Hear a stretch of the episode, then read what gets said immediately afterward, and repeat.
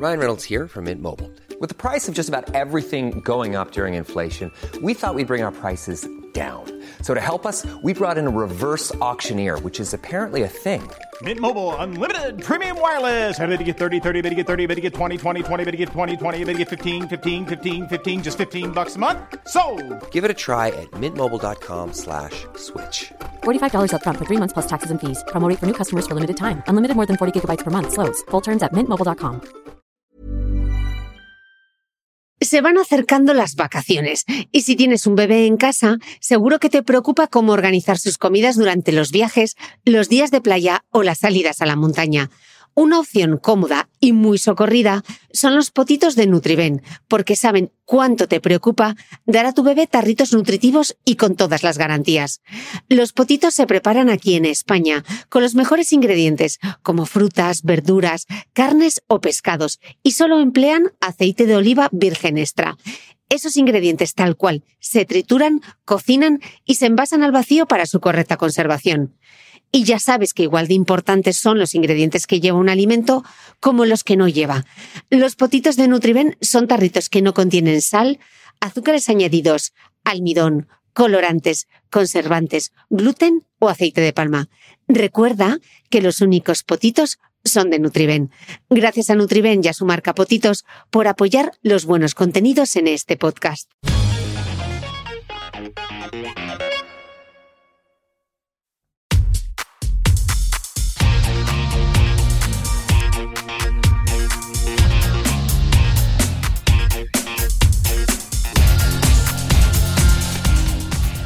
Hello, I'm Cristina Mitre, journalist and author of the Beauty Mail blog. Welcome to my podcast, where every week I will chat with top experts in health and wellness so we can learn together how to thrive and enjoy a better life.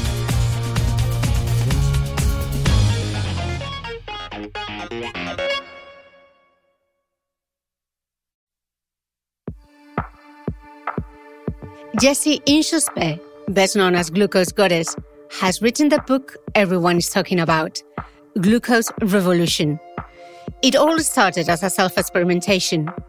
After graduating in mathematics from the King's College London and a master's degree in biochemistry from the University of Georgetown, she worked in genetic analysis at a Silicon Valley startup.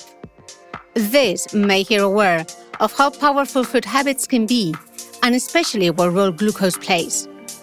So for two years, Jessie wore a continuous glucose monitor on her left arm, just like people with diabetes do, to record the glucose levels and more accurately dose their medication. My lab was my kitchen, my test subject was myself, and my hypothesis was that food and movement influence glucose through a set of rules that we could define, she says on her book. Today, we talk with her about everything she discovered about the fascinating wall of glucose.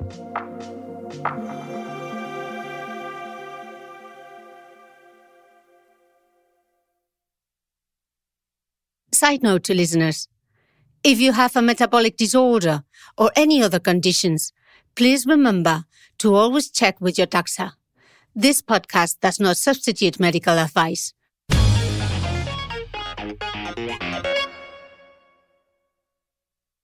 Jessie Inchauspé, welcome to my podcast. Hello, Cristina. Thank you for having me. Thank you. Um, let's talk about glucose. Um, on your book, you point out that regardless of our diet, we should think about our glucose levels. Uh, so let's start with the basic, like the very, very basics. Uh, what's glucose and what is so important to think about it, even if we don't have, for example, diabetes? Very good question. So glucose is your body's preferred energy source. So every single cell in your body uses glucose to perform its function. So for example, your eye cells use glucose to see, your brain cells to think, your feet cells to dance, your heart cells to pump the blood. Every single cell in your body needs glucose. And the easiest way that we as humans get glucose into our body is by eating it. So anytime we eat something starchy, like bread, pasta, potatoes, or something sweet, like fruit, dessert, chocolate cake, my favorite, that's how you get glucose into your body starchy or sweet foods. And so you might think, Cristina, oh, well, if I, if glucose is energy, I just need to eat a lot of starchy and sweet foods and I'll have a lot of energy. And that's actually not the case because if you give too much glucose to your body, bad things start to happen. It's the same thing as if you give too much water to a plant and it drowns. Well, too much glucose in our body starts causing issues. And so for me, I actually discovered through my journey that too much glucose was causing me mental health disturbances, acne, weight gain, problems with my period. And so I went on this big journey to try to figure out how I could avoid having too much glucose in my body without not eating the foods I love anymore. And throughout my research, I discovered that 90% of the population, so 90% of people who are not diabetic have too much glucose in their system and they don't know it. But you know, they, you know the consequences like being tired, having cravings for sweet foods, being hungry all the time. And so now I share this latest science that helps people feel better without doing a diet or anything complicated. Okay, let's dive into it. Um, why our glucose levels might be dysregulated, even if we have like a healthy diet?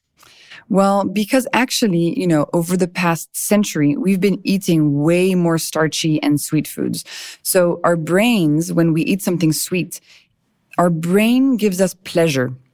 And this is the problem because as a species, we love eating sweet and starchy foods because they give us pleasure. And so a huge, huge industry has been created around foods that give us pleasure. But unfortunately, they're not good for our glucose levels. Mm.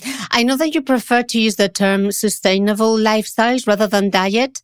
But mm-hmm. as you mm-hmm. say in your book, the diets uh, that work are the ones that flatten our glucose, fructose, and insulin curves. So yes. let's go deep into each of those terms so that we understand it before we go Sounds good. So there's a term I would like to mention, which is a glucose spike. So a glucose spike is what happens if after a meal you give too much glucose too quickly to your body. And so if you're wearing a glucose monitor, which is what I was wearing um, when I discovered all this, you see a spike in your blood sugar levels. You see a spike in your glucose levels. And these spikes are the ones that actually cause a lot of damage inside and give us all these consequences that we're so familiar with. So when a diet or, you know, a new lifestyle helps you feel better, it's actually flattening those glucose spikes, regardless of the way you do it. And when you flatten your glucose spikes, so many things fall into place. You know, inflammation goes down, aging goes away, you lose weight, you feel better, you have more energy. And so across the board, we know that the quote unquote diets that help people are the ones that avoid these glucose spikes.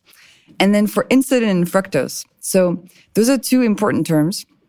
You don't really have to remember them, but what you need to know is when you reduce glucose spikes, you also reduce your insulin and your fructose spikes because insulin is released by your body in response to glucose spikes. But too much insulin also causes issues, notably the development of type 2 diabetes. And then finally, fructose is a molecule that exists in, in foods that taste sweet and it exists hand in hand with glucose. And fructose also causes a lot of issues, for example, fatty liver disease, and it's a big driver of obesity. So anyway, that's complicated science, but all you have to remember is that if you flatten your glucose curves, those two other molecules will also see their curves flatten and you'll get a lot of health benefits. So we've talked about glucose spikes, insulin spikes, and fructose spikes. Which one is the worst? Hmm. That is a good question. I would have to say, ooh, I think we would say probably insulin spikes because insulin, too much insulin is a very, very, very big driver of chronic illnesses. And unfortunately, right now, we cannot measure insulin on a, on a monitor. We can only measure glucose. And so ideally in the future, we'll have an insulin monitor because it's even more precise in telling you what's happening inside of your body. But right now, what we do know is that when we avoid glucose spikes, the insulin and the fructose spikes also go away. And that's one of the reasons that you get a lot of health benefits. Okay, let's talk about the rest of the carbs family. the starch, yeah. the fiber, the sucrose. What role do they play? So it's important to remember that the way that glucose arrived on the planet is thanks to plants. So plants invented this amazing process called photosynthesis. And photosynthesis creates glucose out of the carbon in the air. So when you look around, if you're at the park or in a forest and you see all these plants, that's all glucose around you. Every single plant is made of glucose, which is so cool. And so plants can use glucose for energy or they can transform glucose into other things to use in their function. So another thing they can make from glucose is fiber. And fiber is very important. It's the reason that plants stay upright and don't fall over. It's like the, the grout between the bricks in a house. And so for us, fiber is very, very beneficial because it helps us have a good digestion and it helps your body not absorb too much glucose that's coming down during a meal. And we'll talk about it in a bit when we talk about the hacks because it's very, very important, very cool molecule. So that's one of the things that plants can make from glucose. Uh, the other thing that plants can make from glucose is starch. So starch is very simple. Starch is just lots of molecules of glucose put hand in hand and stored away, usually in the roots of a plant. And when we eat something starchy, so let's say we eat a potato, we're actually eating these molecules of glucose attached hand in hand in the form of starch. And then we break it down into our body and it creates glucose in our bloodstream. Then fructose. So as I mentioned, one of the good things about flattening your glucose curves is that you also flatten your fructose curves at the same time. And so fructose is made by plants to make their fruit taste really, really, really sweet. And the reason that plants want their fruit to taste really, really sweet is because plants really want animals to eat their fruit. Because if you eat the fruit, then you're also eating the seeds. And, you know, in a wild context, then when you go to the bathroom, when an animal goes to the bathroom outside, then they poop out the seeds and then the plant gets its seeds spread far and wide. So it's a very clever mechanism. But for us, fructose just makes these fruit taste really sweet and gives us pleasure. And then final word that you asked about is sucrose. And I'm sorry we're talking about so many very complicated concepts. No, but it's but very it important to sense. have the basics before we deep Perfect. into the, ha- the tricks. Perfect. Perfect. So sucrose is a very simple storage solution. So in fruit, plants sometimes they attach a molecule of glucose with a molecule of fructose just so they can compress the storage of the molecules. And that joint molecule, half fructose, half glucose, is called sucrose.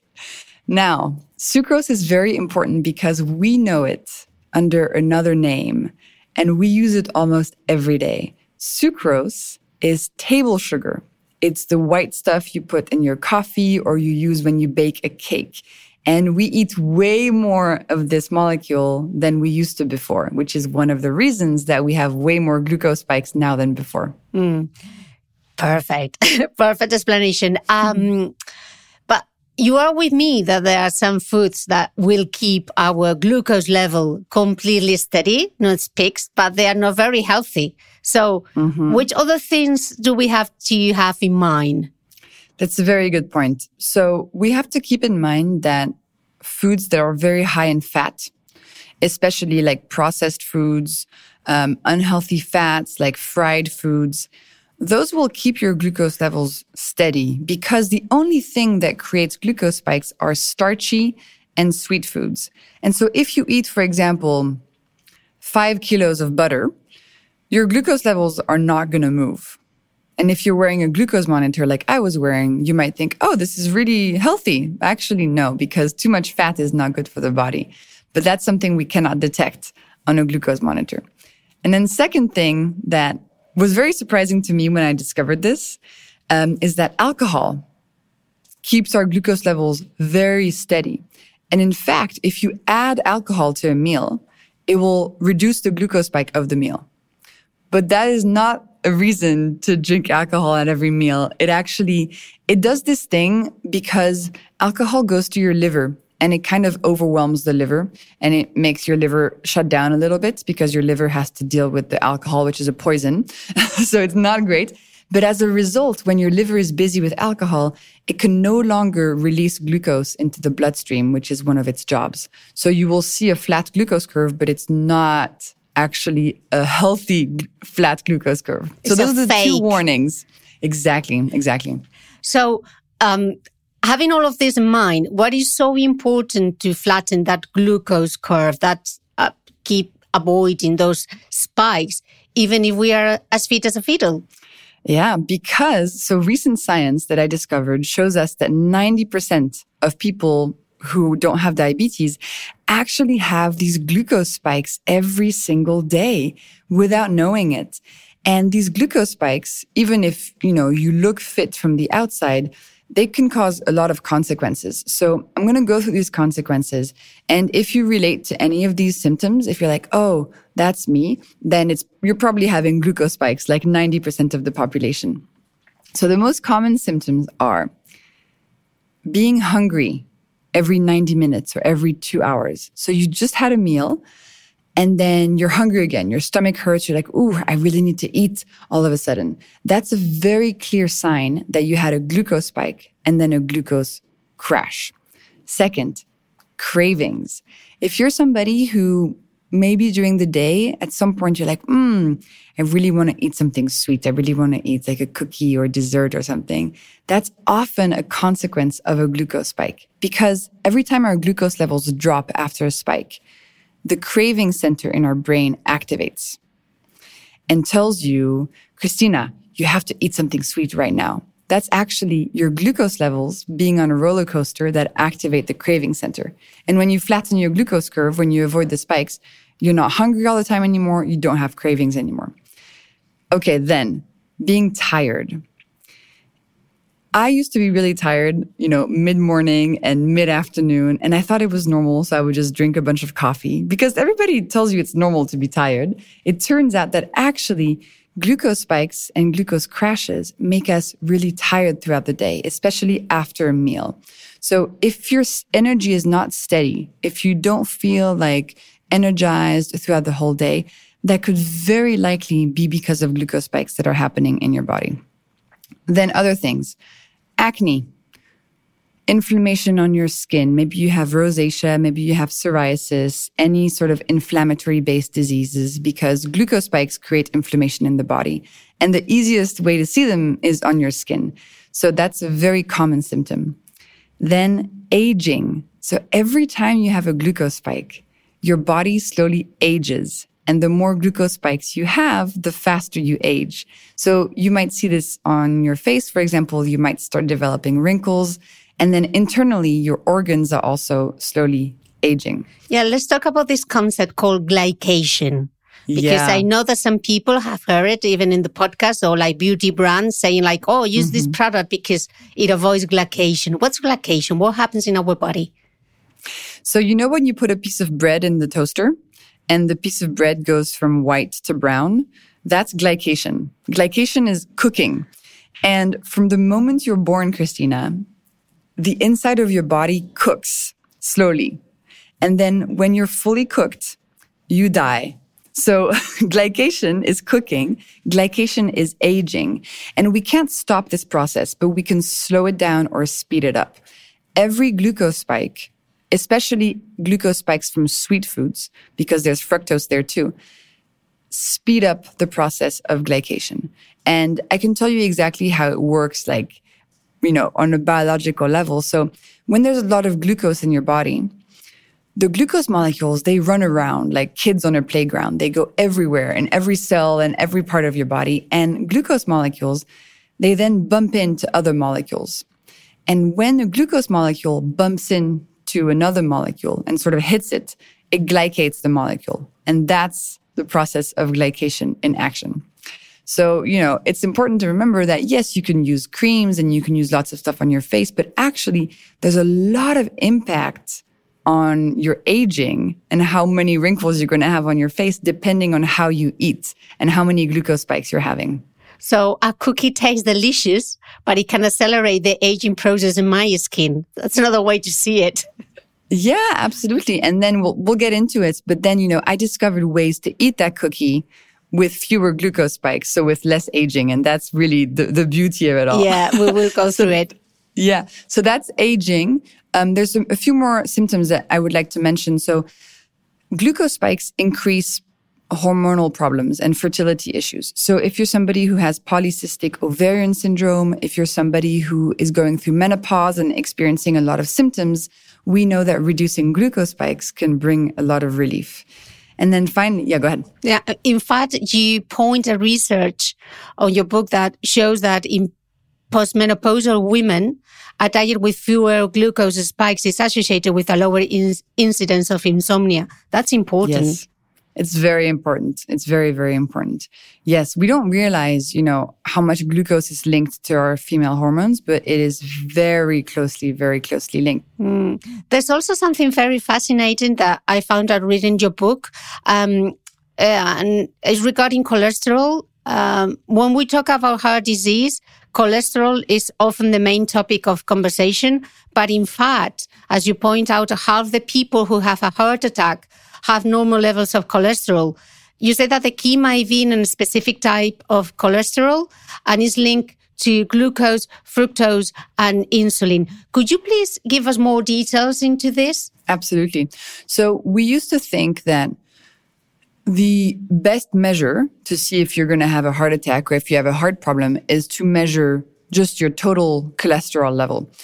And as you mentioned, we then realized, oh, this is weird because half the people 50% of people who have a heart attack, they have normal cholesterol levels. So that can't be the best marker, right?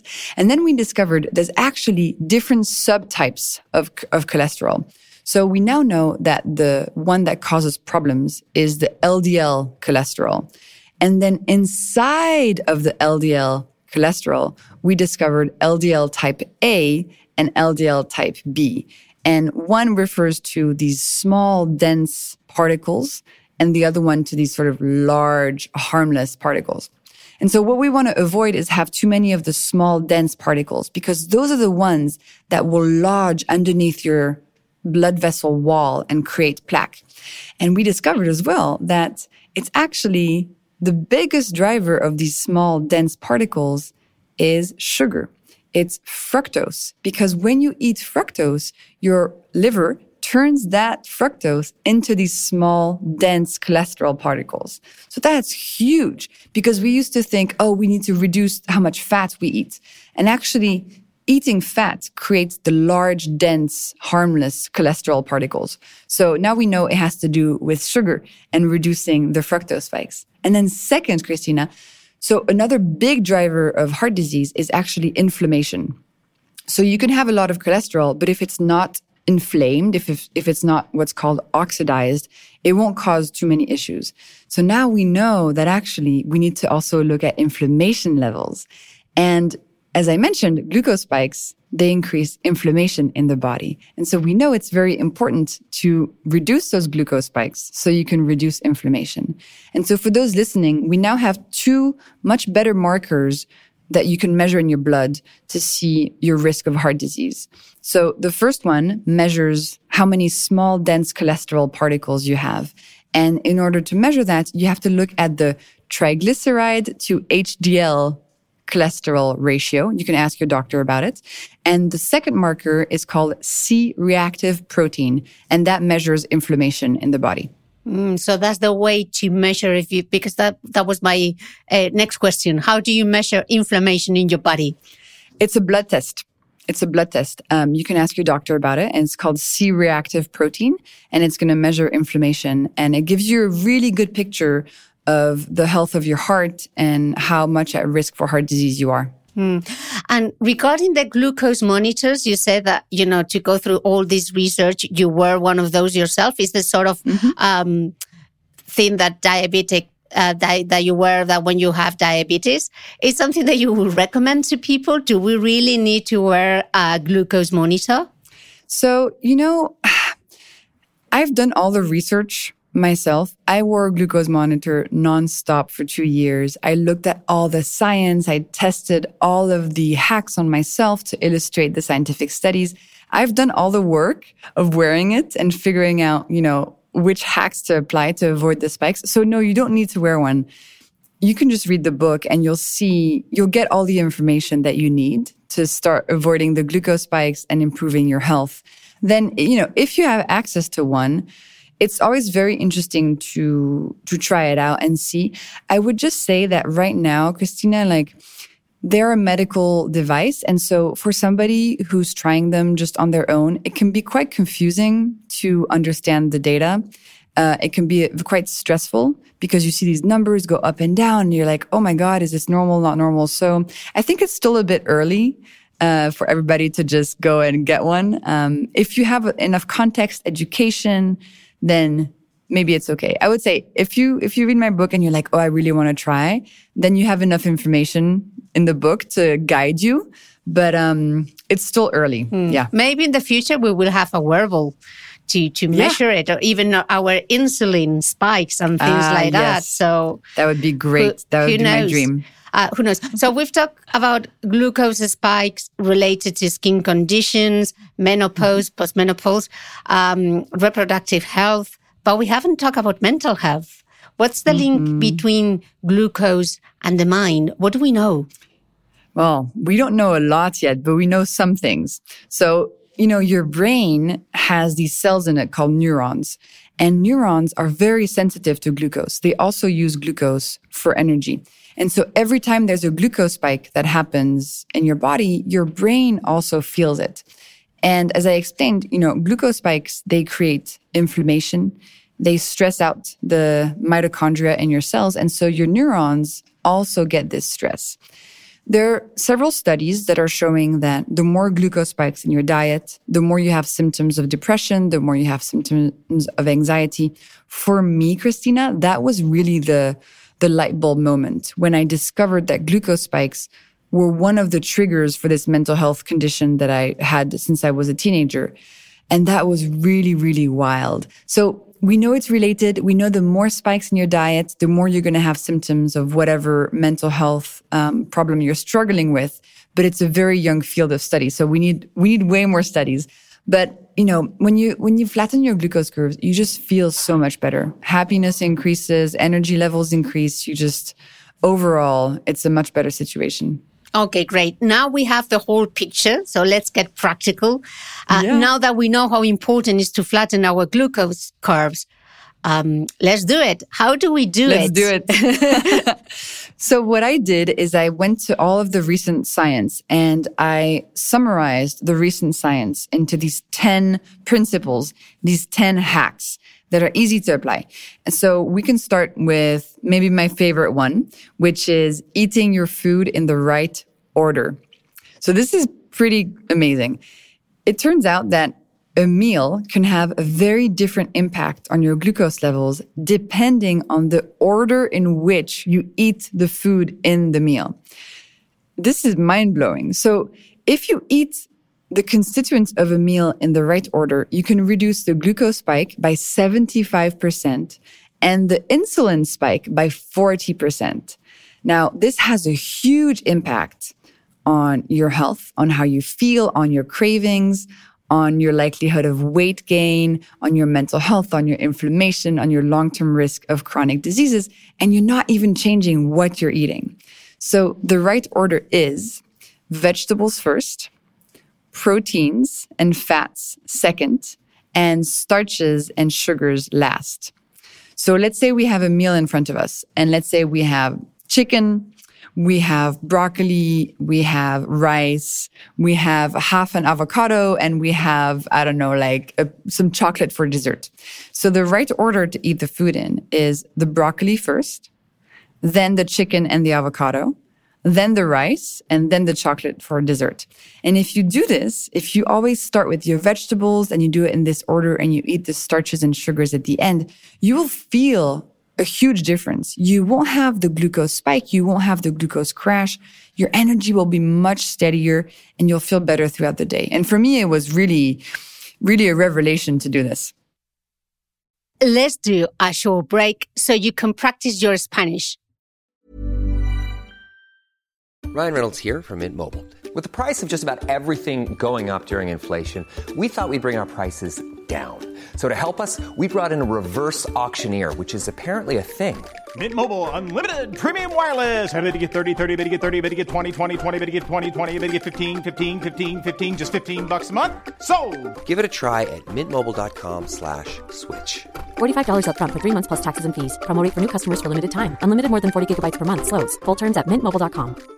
Ever catch yourself eating the same flavorless dinner three days in a row? Dreaming of something better? Well, HelloFresh is your guilt-free dream come true, baby. It's me, Keke Palmer. Let's wake up those taste buds with hot, juicy pecan-crusted chicken or garlic butter shrimp scampi. Mm. Hello Fresh. Stop dreaming of all the delicious possibilities and dig in at HelloFresh.com. Let's get this dinner party started.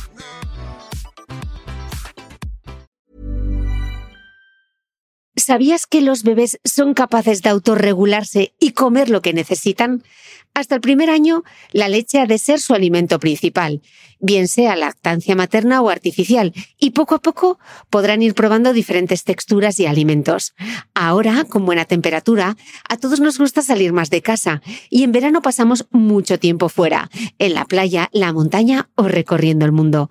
Si tienes un bebé que ya ha empezado con la alimentación complementaria, para esos momentos puedes contar con los diferentes tarritos que ofrece Potitos. Hay recetas para bebés desde 4 y 6 meses y solo llevan ingredientes como frutas, verduras, carnes o pescados que se trituran y se envasan tal cual. Los potitos de Nutriben son tarritos seguros, fáciles de conservar y transportar, ya que no necesitan refrigeración, tan solo mantenerse en un lugar fresco. Se calientan en microondas o al baño María, sin conservantes ni azúcares añadidos.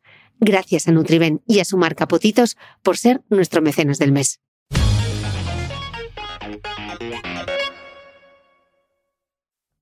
So, how quickly can I eat the food? One after the other, or do I have to wait? So I take my veggies first, I wait, and then I take the protein, and then I wait. I take the fat, and then I wait. You actually don't have to wait at all. You can just eat them right after the other. And the reason this works is because in the vegetables, there's fiber. And as we mentioned at the beginning, fiber is a substance that plants make, and it's very, very helpful and important. And so when you eat your veggies first, the veggies, they land in your stomach and then they go to your intestine. And there in the intestine, they create this mesh on the wall of your intestine, this like protective mesh. And this mesh, then when glucose comes through later in the meal, this mesh prevents your body from absorbing too much of the glucose into your bloodstream. So as a result, you have this protection barrier against the glucose spike. Hmm. So if you already eat like the Oxford plate, it's very easy to follow. But what about if I'm eating like a stew or I'm mm-hmm. eating a sandwich or a, a plate that all the things are mixed together? How do we do it? Well, then we go to hack number two. So what we do is we don't touch that meal. The, I mean, we don't touch the dish that is mixed. We're not going to go and decompose our sushi or our paella. Like that's, that's a hassle. What we do is we add in the beginning of our meal, a new dish. We add a vegetable based starter. So we make whatever's your favorite vegetable. Maybe it's a simple green salad. I love cauliflower. Maybe it's like roasted cauliflower. Maybe it's some raw carrots, tomatoes, whatever. You add a dish of vegetables to the beginning of your meal because like that, you get the fiber benefits. And then the rest of the meal that you're going to eat is going to create a much smaller glucose spike in your body. So less inflammation, less weight gain, less aging, and you'll feel much better. Okay. You recommend on your book, put clothes on your carbs. Uh, what's the meaning of that? Maybe that's the, the trick number three. I don't know. yeah. So sugars and starches are carbs. And when we eat sugars and starches, well, we get a glucose spike. And so the food industry has, for a really long time now, they've isolated sugars and starches. They've turned them into these individual food products that don't have any more fiber in them, don't have any more protein, don't have any fat. It's just carbs that turn to glucose spikes. So what we need to do to avoid the glucose spikes is anytime we eat sugars or starches, we want to add clothing to them. And so clothing is just a word to say fiber, fat, or protein. So let me give you an example. If you're having a piece of bread, for example, that's just starch. It's pure starch. So if you eat it, it's going to make a glucose spike. Now, if you add some clothes to it, maybe you add like a little bit of butter on it, some spinach, maybe a slice of ham, then you're adding this clothing to the starches. So when everything gets to your stomach and gets digested, the glucose molecules, they no longer get to your intestine and get very quickly into your body. They're slowed down and they're protected by the clothing that's on your carbs. So this is really important, especially if like it's the middle of the afternoon and you're at a birthday party and you're going to have a piece of cake. Put some clothing on the cake. Maybe you grab 10 almonds.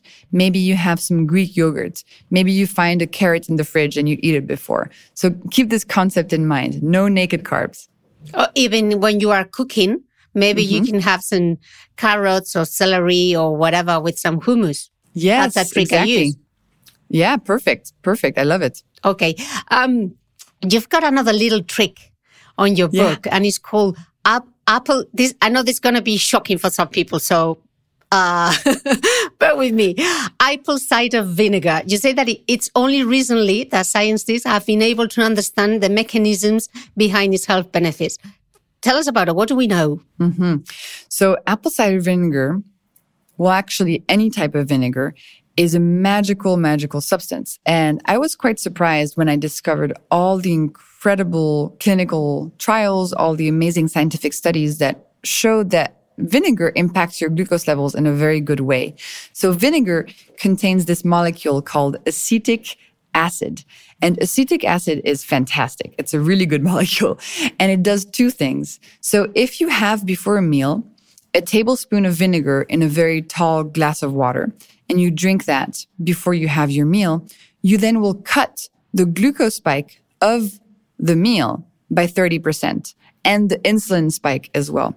You're not changing the meal, you're just adding this vinegar. So how does it work? Well, the acetic acid does two things. Number one, it slows down the breakdown of starches into glucose. So if you're eating that piece of bread, for example, it's going to break down more slowly into individual glucose molecules. So you're going to get a much slower release into the bloodstream, much smaller glucose spike. Second, acetic acid goes to your muscles, Cristina, and it says, hello, Cristina's muscles. You're now very hungry and you want more glucose than usual. And it tells your muscles to soak up glucose as it arrives into your bloodstream and to store it away for energy. And so with these two superpowers, whatever meal you're going to have afterwards is going to have a much smaller glucose spike. There's also studies looking at just weight loss that showed that just adding this vinegar drink a few times a day then leads to weight loss because it flattens glucose curves. So, I mean, this is one of my favorite hacks because it's so easy and it's so powerful, especially if you're somebody who suffers from cravings or like um, post meal sleepiness, this will really help you. And how long before the meal? You don't have to wait that long. Ideally, like 10 minutes before the meal. You can even do it 20 minutes before the meal. And if you can just do it once a day, like in the morning, for example, that's also better than not doing it at all. Okay. Um, and kombucha? Well, unfortunately, kombucha actually does not contain a lot of acetic acid. It contains like 1% acetic acid, uh, whereas regular vinegar is more like 5% acetic acid. So kombucha is good for your body for other reasons. It's good for your gut because it has all these wonderful probiotics and it's fermented. So it won't really help your glucose spikes, but it's it's helpful for other reasons. Okay. Um, you explain in the book that the curve created by your first meal of the day influences how the rest of the day will go. Um, so, what's an ideal breakfast for a steady glucose levels? And that's the first question. And the second question is that I want to go through you. I want to go through all those Instagram breakfast pictures that we see all the time in our feed. So, let's go first with the first question.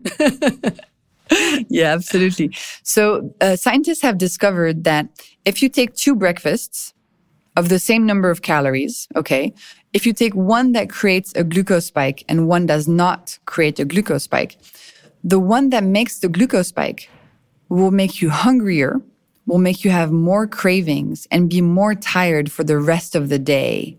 Okay. So the shape of the glucose spike of your breakfast impacts you for the entire rest of the day.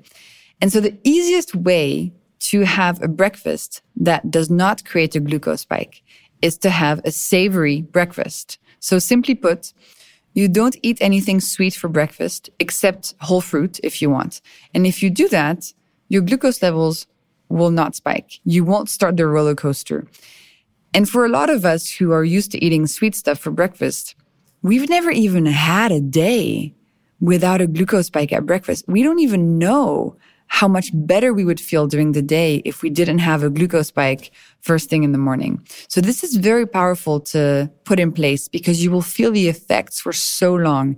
You'll be able to make better decisions during the rest of the day. Your brain will be sharper. Your body will feel better. You'll be more energized and you'll sleep better. So savory breakfast is the easiest way to go. Essentially, to make a savory breakfast, what you want to do is you want to build it around protein. So any any type of protein that you like, it can be eggs, it can be cheese, it can be tofu, it can be meat, it can be protein powder, it can be nuts. And then you add whatever fiber and fat that you want. And then if you want to add starches, that's fine, but just add them for pleasure. So add a slice of toast for pleasure, but don't build your breakfast around toast, you know? And then for sugars, so avoid anything that is sweet, except if you want something sweet, you can have a, a piece of whole fruit, for example. Okay. Uh, so that, that goes against all the rules, like always have breakfast, always have cereal, always have an orange juice. I know, I know. And we've been told this for a really long time by the food industry because, you know, breakfast foods, they're cheap to make you make a high margin. They're addictive. So people will keep and keep buying them and they make you sick. So it's a, it's a very big money making opportunity. But essentially, if you're having breakfast cereal and orange juice for breakfast, you're just having a massive breakfast of sugar. You're getting a super big glucose spike, a super big fructose spike. You're inflaming your body. You're hurting your hormones. You're deregulating your mood and your hunger. You're gaining weight. I mean, it's, it's a whole deal. So really, really, really, I recommend people switch to a savory breakfast and you'll feel the difference immediately. Mm, but then we go into Instagram and we see all those super food, super power, uh, super healthy breakfasts like acai bowls. Yeah. What do you think when you see those acai bowls? I think, well, that's a very pretty photo, but actually what's going on inside your body if you eat that is not so pretty. Mm. so yeah, an acai bowl is essentially so pureed fruit that's turned into this sort of like uh, paste substance. And then you put on top of it, on top of the fruit substance, you put extra fruit and you put honey or maple syrup, you put whatever kind of sugar. So it's just a massive glucose spike waiting to happen. It's not the right thing to have for breakfast if you want to optimize your health. If you're struggling with any of the conditions or the symptoms I mentioned, like this is not going to help you. An acai bowl is dessert. It's just for pleasure. And if we eat an acai bowl, we need to think about, okay, when can I eat this so it doesn't have too many consequences on my body? So maybe you have one for dessert after a meal. Maybe you have it after some apple cider vinegar. Maybe you have it before you go for a walk or you use your muscles in a way because those kinds of foods, they're really just so your brain feels good and you get dopamine, but dopamine. they're really not for our health. Mm-hmm. Yeah. And what about the smoothies, which are very popular too? So smoothies, um, there's, it's a spectrum. So you want to avoid smoothies that are just pure fruit because as soon as you smoothie your fruit, you're essentially concentrating sugar. You're disintegrating the fiber so it doesn't have such a protective effect anymore. So if it's a smoothie that is 100% fruit, that's not good for your glucose levels. You can have a smoothie as long as it has protein in it, as long as it has, it has some fat and some fiber, and you're adding fruit you know, for taste and for pleasure. So for example, my favorite smoothie to have is two scoops of protein powder, some almonds, some soaked walnuts, almond butter, berries, like frozen berries that I put in there, a little bit of milk, some hemp seeds, some maybe linseed oil. So I have a few recipes in the book as well. It's really important to make a balanced smoothie so that it keeps your glucose levels steady because all smoothies are not created equal. Mm. So we have the to discon, decontract, well, discontract, discontract? Decon, deconstruct. De- deconstruct. sorry. the avocado on toast, another very popular uh, Instagram yeah. breakfast. So the idea is to have the avocado and the egg and then the toast. Exactly. Ideally. So Ideally. that would be the ideal situation. But, you know, for breakfast, I think the food order thing, it can be a little bit complicated because usually for breakfast, we have this one dish that's all yeah. together. But an avocado toast with an egg on it is a perfect perfect savory breakfast. Maybe some, you know, I would add some sea salt and chili flakes. That's a that's a great savory breakfast. It's one of my favorite ones. I got a little bit depressed when I read on your book about oats because I really love porridge. Mm. So mm. we've got bad news for the porridge then. Well, so oats are starch. It's 100% pure starch. So it's fine to have it in the morning, but you need to have it for taste. You know, you need to add it to something that already has protein and fat and fiber. So you, you want to avoid, for example, porridge with sugar on it and nothing else because that's going to just make a big glucose spike and you're not going to feel good and you're going to be hungry very soon afterwards. So if you want to have porridge, for example, you can build one maybe around a bunch of nuts and nut butter. I like an egg in my porridge. you can add in some like frozen cauliflower for some fiber. You can even add in some protein powder. I have some recipes as well. So it's not about, you know, cutting out things from our diet. We don't have to do that. It's about learning how to eat them so that we're not creating these glucose spikes and we're feeling better. Mm, I understand. Now that we are still on Instagram land, let's talk about the healthy recipes like desserts or those recipes. Um, instead of using sugar, they, they say that they use agave, for example, as a substitute of sugar. Uh, what's your advice on that?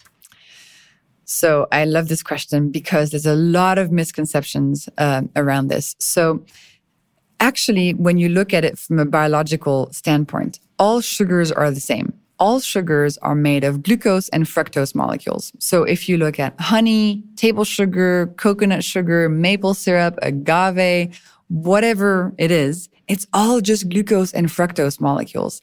They're just packaged differently, called different names, but they're not better or worse for you, they're all the same. And in fact, this is pretty mind blowing, but you know, I explained that fructose is worse for us than glucose. In fact, if you look at table sugar, so sucrose, as we mentioned, it's half glucose, half fructose. But if you look at something like honey or agave, it's actually more like 70% fructose, 30% glucose. So actually, from a health perspective, honey and agave are worse for your body than table sugar because they have more fructose in them than table sugar.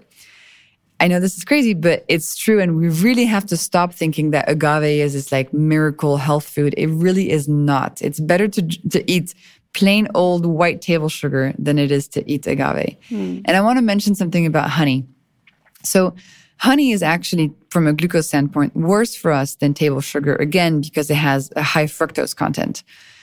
And a lot of people will say, yeah, but Jessie, what about the antioxidants in honey? You know, honey is good for you because of the antioxidants. Actually, that's also a myth because in a tablespoon of honey, there's the same amount of antioxidants as in half a blueberry honey is not a good source of antioxidants. Honey is a really good source of a big glucose and fructose spike. But if you want antioxidants, have some berries. There's way more antioxidants in them and there's no glucose and fructose spike there.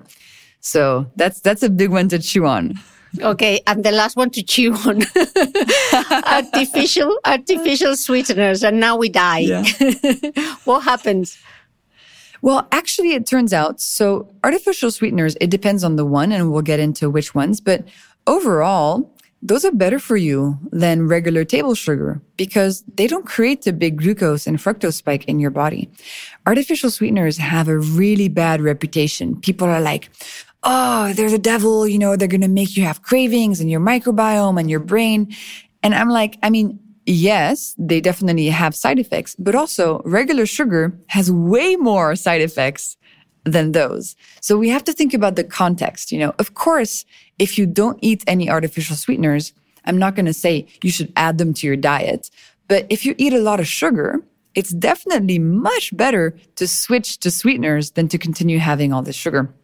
And in the land of sweeteners, you have some that are better than others. So the best ones that don't cause a glucose fructose spike, that seem to have very little impact on your overall health, very little bad consequences are stevia. So that's a good one. Erythritol. That's a good one too.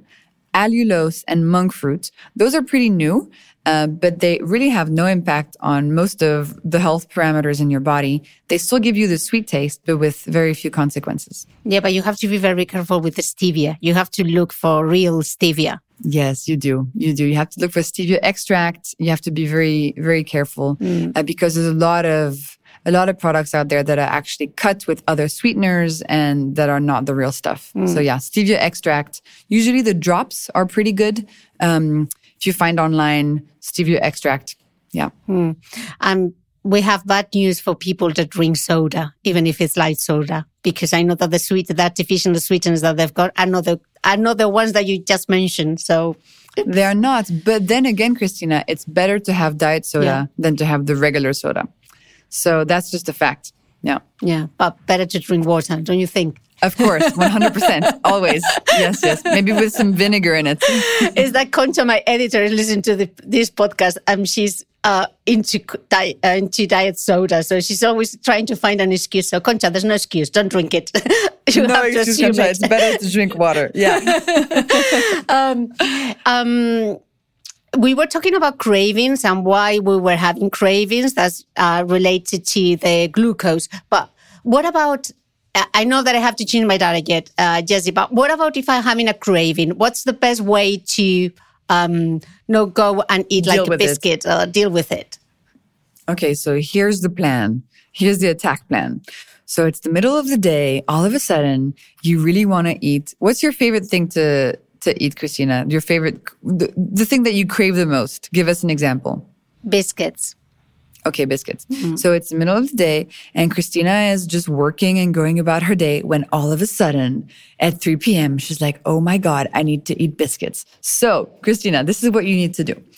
So you need to avoid creating a glucose spike from these biscuits because if you have a glucose spike, you're going to start this roller coaster. And then in two hours, you're going to want even more biscuits. And then in four hours, you're going to want something else. And you're going to be on this track all day. So here's what you need to do to eat the biscuit without creating a glucose spike. So number one, you make yourself a big glass of water with some vinegar in it. Okay. Simple. Drink that. Number two, you put some clothing on the carbs. So maybe with your biscuit, maybe easy, you know, it's in your house, grab some almonds, like 10 almonds. That's going to give clothing to the biscuits.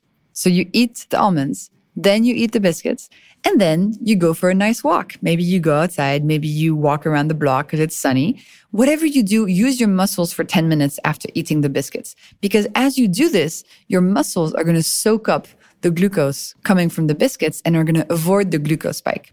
So that's the, that's the perfect combination. The vinegar drink, clothing on carbs, and then moving after you eat the thing you're craving. That way, you're still getting the pleasure, but you're not starting the cycle mm. because that cycle is very difficult to get off. Mm. You talk about exercise. Let's let's dip into this because um, we've been talking about food and how these help us to manage that glucose curve and the spikes. Um, and what about exercise? What is it better, aerobic exercise or resistance exercise? Do they help to um, to the glucose curve, and how? Yes. So to be honest, exercise anytime is always going to be helpful for your body. So it's better to do exercise at any point in time than to not do it. Then there's a specific hack that I developed from the scientific studies that's very powerful, which is after your meals, use your muscles for 10 minutes. So after you're done eating, within the hour after your meal, for 10 minutes, get creative and use your muscles in a way. So maybe you put on your two favorite songs and you dance in your living room. Maybe you clean your apartment. Maybe you play with your dog. Maybe you go for a walk. If you want, you can do some really intense weightlifting. I mean, up to, up to you, whatever you want to do. And just by adding this little exercise snack after your meals, you're going to flatten the glucose curve. And this is very powerful, especially for people who have the food coma, you know, after a meal when they, when they get really, really tired, if you add this little 10 minutes of using your muscles, then that tiredness tends to go away. And also you're helping your body not have these spikes. So overall, your mental and physical health will improve.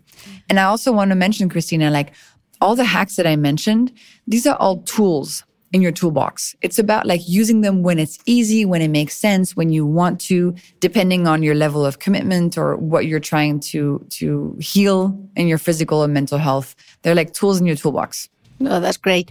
Um, I don't know if I'm missing any of the uh, of the tricks. I don't know if we covered oh, the ten yeah, tricks. you are. Which one? No, I'm, you are. Which one I'm missing? Uh, okay, so we're missing um, having dessert oh, instead oh yeah, of a sweet that was snack. very interesting. Yeah. Yeah. So we don't have to cut out eating sugar. We just have to learn when to eat it. So the worst time the worst time to eat something sweet is on an empty stomach. So first thing in the morning for breakfast, for example, or between meals, because then you're going to create a big glucose and insulin spike because your stomach is empty. So the sugar and the glucose will make it very quickly to the bloodstream.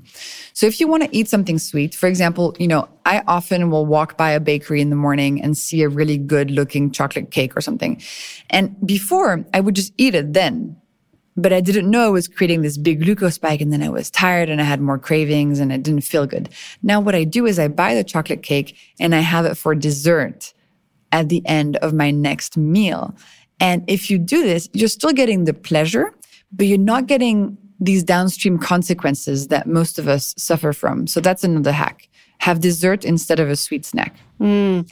Um, another question. What uh, if we do intermittent fasting or fasting how uh, having all of this in mind how do we which is the best way to break it because there might be a way because otherwise you might get a spike of glucose exactly yeah so the worst way would be by eating something very high in sugar. The best way would be to start with vegetables because that way the fiber in the vegetables creates this protection for whatever you're going to eat afterwards. So it really doesn't matter if you do intermittent fasting, if you do not do it, for how long. That's really up to you and your body and how you feel. What's very important is that the first meal that you have is mm. savory and has fiber in it. So regardless of what time of the day it is, you still have to apply the same concept of having, you know, a savory breakfast, a savor, savory break fast. Mm. On my notes, I wrote down um, something that is in your book. It says, in good health, food habits, beat genetics, any, the beat genetics. Any last yes. tip to close this interview, Jessie? Well, I want people to remember actually that whatever they're suffering from, you know, physical or mental, there's a way to put these things into remission. You actually have a lot of power. And 90% of us suffer from these glucose spikes and they create all these symptoms that we're all so familiar with. And we think we have to live with them, but we actually do not. If you use these tips, if you flatten your glucose curves, you will see that a lot of the things that you're suffering from will slowly go away and you'll feel much better. You'll be happier. And so I'm just really happy and thankful for the opportunity, Cristina, to share this science because I really think everybody needs to know this. It's really very, very important. And I hope that one day it's everybody knows it and I don't have any work anymore and it's just common knowledge.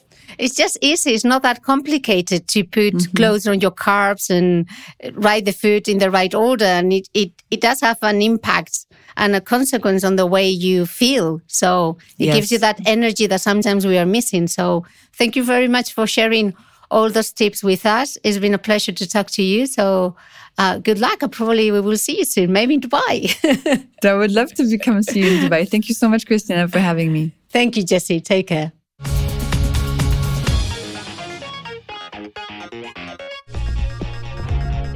Don't forget that all the notes for this chapter are in my blog, thebeautymail.es. Also, if you don't want to miss an interview, subscribe to the Cristina Mitre podcast on your regular podcast player.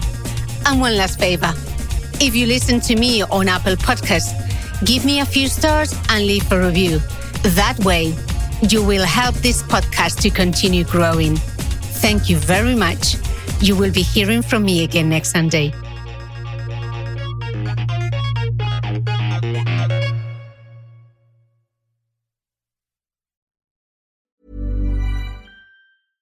Ever catch yourself eating the same flavorless dinner three days in a row?